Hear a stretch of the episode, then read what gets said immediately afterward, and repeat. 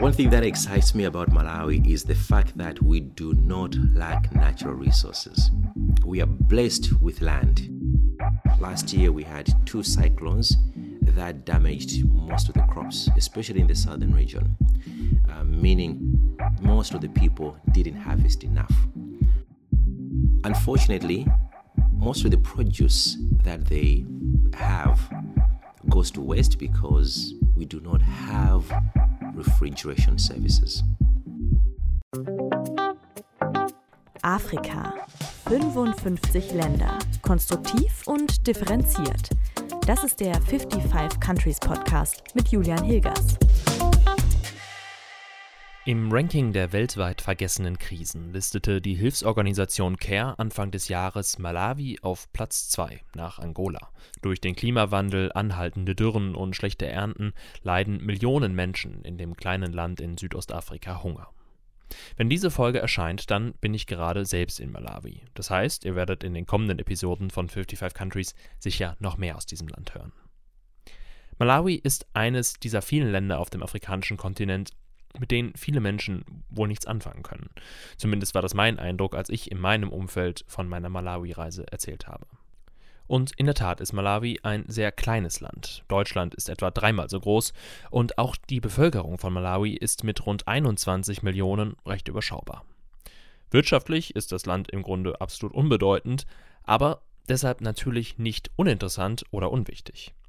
Denn wie eingangs erwähnt, trifft die Klimakrise das kleine Malawi besonders stark. Und weil die Landwirtschaft noch nicht so entwickelt ist und es Mangel an Dünger und Elektrizität gibt, sorgt das für schlechte Ernten. 5,4 Millionen Menschen haben laut CARE in Malawi nicht genug zu essen. Wie will das Land den Hunger besiegen?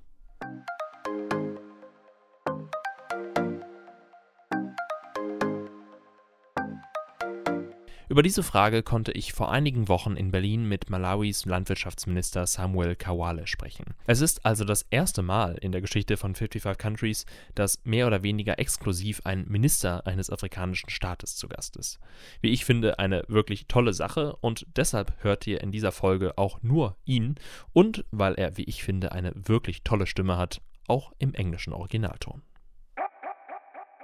Mr. Kawale, the organization CARE recently ranked Malawi as the second place in the ranking of forgotten crises in the world, with millions of people suffering of hunger. What did you think about that ranking, and how is the situation of hunger in Malawi?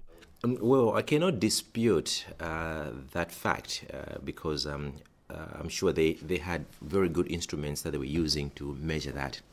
Uh, let me acknowledge the fact that we have experienced acute uh, food shortage in the country. First of all, last year we had two cyclones that damaged most of the crops, especially in the southern region, uh, meaning most of the people didn't harvest enough. We had to use whatever was harvested in the other regions to feed people in the southern region. So we moved from about 3.4 million metric tons of maize to 2.8 million uh, metric tons of maize, a huge drop instead of going uh, upwards. That definitely contributed to those statistics uh, that were released. Apart from that, other areas we also had some spots of drought. Now, obviously, the flooding and the drought are all result of climate change. we can't avoid that. This year, it hasn't helped us even much because of the increase in fertilizer prices uh, globally.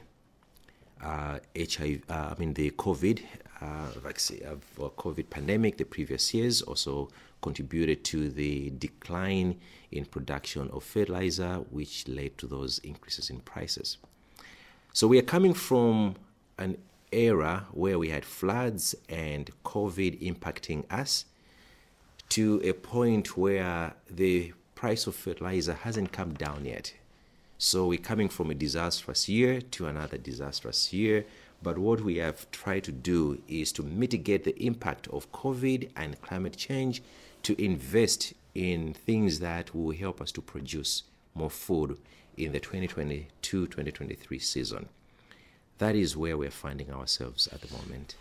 And how is that investment looking like? So, what is the government, what are you as the minister doing to combat the climate change effects and give nutrition to the people? Firstly, we are still providing uh, subsidized fertilizer to 2.5 million farmers in the country. That we are hoping it will help uh, to increase food production this year. Uh, apart from that, we are encouraging people to go uh, into winter cropping where they'll be doing a lot of irrigation. Now, the irrigation is going to happen at a uh, household level, uh, small scale farmers, medium scale farmers, and even large scale farmers, where we're encouraging people to invest in mega farms. As a government, we're also taking the lead because we have three mega farms that have started this year. Two of them are growing uh, cereals, which are maize. Then the other one, we are investing in rice production because these are the two uh, staple foods for the country. As we are taking that lead, we are encouraging the private sector. These could be existing corporations, uh, big companies, or even individuals who are interested in farming. They have maybe 100 or 200 hectares, encouraging them to produce during the rainy season, which we currently are in, as well as go into winter cropping starting from the month of June after harvesting. If they can go into winter cropping between June and September, then we can have another harvest in between before we go to another rainy season. You mentioned the fertilizer. Most farmers right now still use the industrial fertilizer, not not the organic one. How has agriculture need to change in the future in Malawi, and what do the farmers need to learn? First of all, government had to take the lead, and the first thing was to come up with legislation that will help us to move in that direction. That is why last year we passed the fertilizer bill. The fertilizer bill is recognizing the chemical fertilizer, organic fertilizer, and the inoculants, as well as any other type of fertilizer that is going to come on the scene. The reason is, first of all, we want people to use a diverse type of fertilizer for crop production. The advantage of organic fertilizer is that one, it's environmental friendly, it puts nutrition back into the soil, it helps to increase production, and it also helps to save money because it's cheaper. It's cheaper to buy it because the production cost is low. It's also cheaper because a farmer can make it on their own because all the components are readily available in their village. By coming up with this legislation, we are opening up the opportunities to, for people to invest in the agriculture sector cheaply by protecting the environment, putting nutrients back into the soil, and increase production. So, these are some of the things that we have done as a government to help in those steps. Secondly, we are working with the private sector to make sure that they are investing in the right technology that doesn't damage the environment. We're encouraging them to uh, reduce cutting down of trees in order for them to be productive, but rather maximize the use of the current land that they have by going into irrigation, by producing more without necessarily damaging the environment. That is what we're encouraging the private sector to do. So these are the people that we're encouraging to come on the scene, but guiding them on how to do, what kind of chemicals to use, and which ones not to use because of the impact on the environment.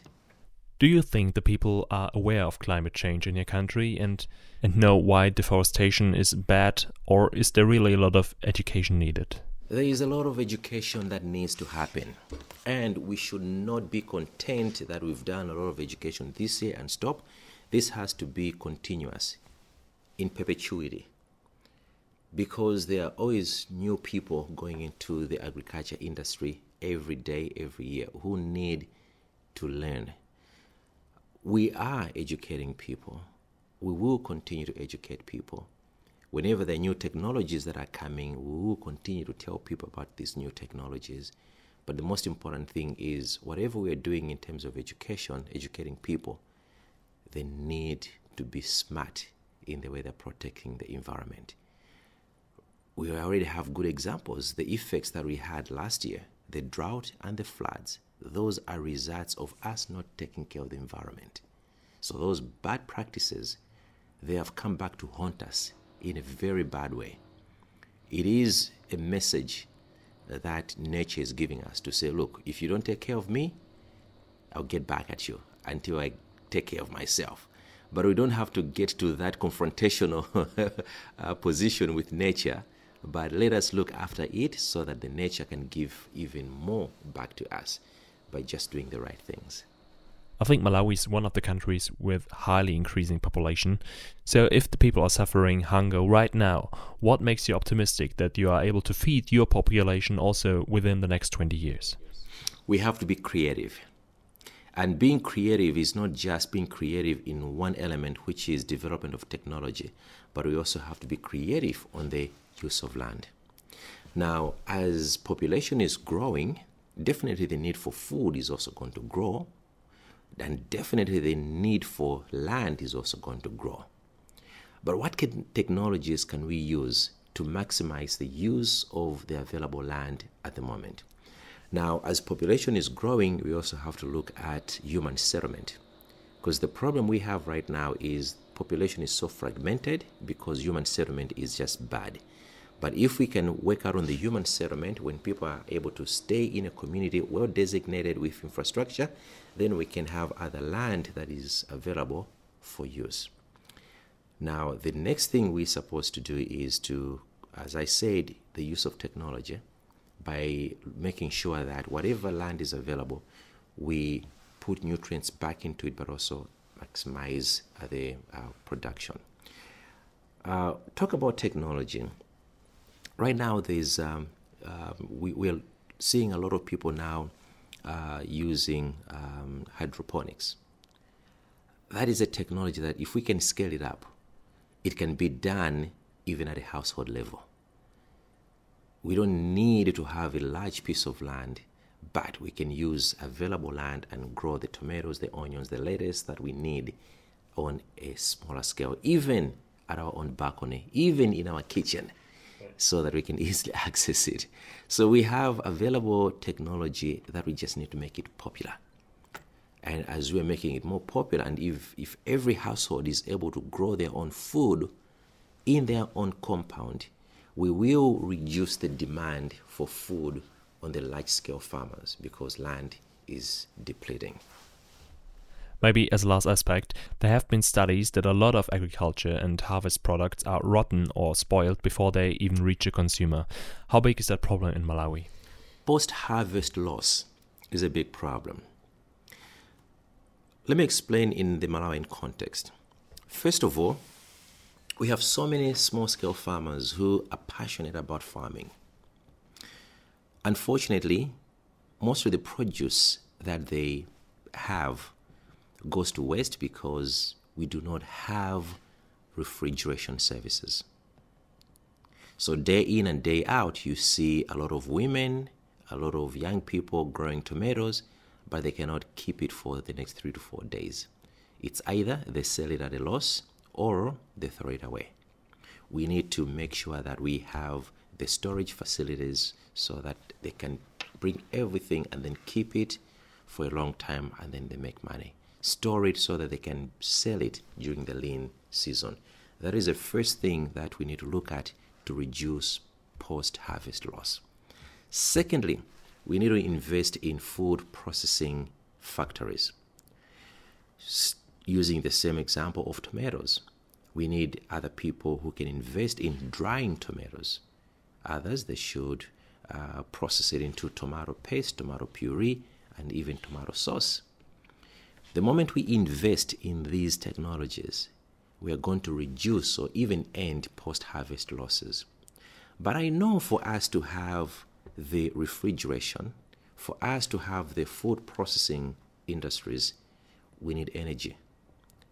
So, as a government, we need to invest in energy production so that we have electricity 24 7 it doesn't make sense for you to have a huge facility with refrigeration capacity or food production and you have 12 hours of blackout.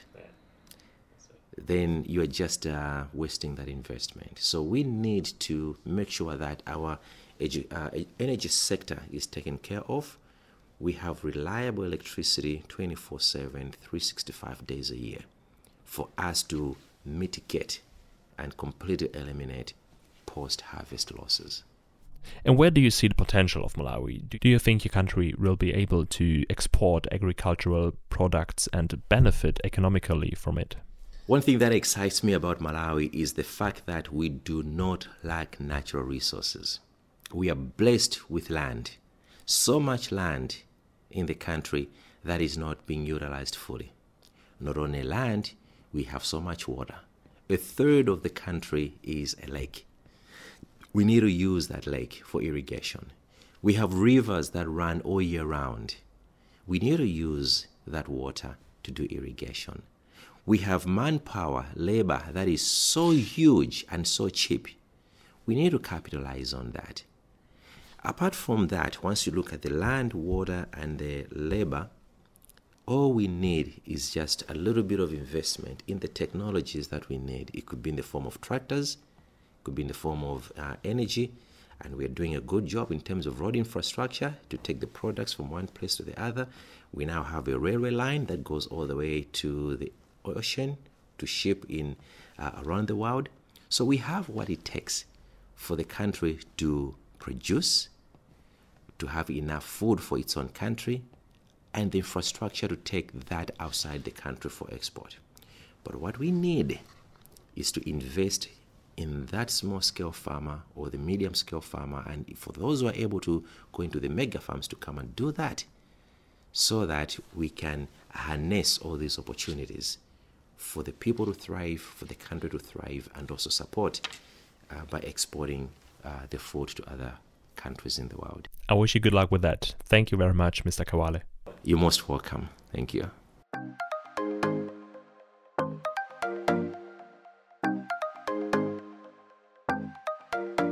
Wie vorher angekündigt, war es das auch schon für diese Folge von 55 Countries, aber ich finde, dieses Interview mit Samuel Kawale, dem Landwirtschaftsminister von Malawi, kann auch mal reichen. Vielen Dank fürs Zuhören. Wie immer gilt, empfehlt diesen Podcast gerne und äh, teilt ihn mit allen Freundinnen und Freunden auf Social Media, Instagram, Twitter und wo immer ihr seid. Das hilft wirklich sehr, damit noch mehr Leute von diesem Projekt wissen und den Podcast hören. Danke auch an alle, die sich mit Feedback und Wünschen und Kritik bei mir melden. Das freut mich auch immer wirklich sehr. 55countries at julian-hilgers.de ist die E-Mail-Adresse dafür oder natürlich ganz einfach bei Instagram oder Twitter auf dem 55 Countries Kanal. Das war's für diese Woche. In zwei Wochen geht es aller Voraussicht nach weiter. Ich versuche wirklich diesen zwei Wochen Rhythmus beizubehalten. Wenn ihr 55 Countries sogar finanziell unterstützen wollt, um das möglich zu machen, dann freut mich das auch sehr. Wie das geht, das erfahrt ihr in der Folgenbeschreibung. Dort sind die Links zu PayPal oder Steady. Dankeschön und bis zum nächsten Mal und macht es gut.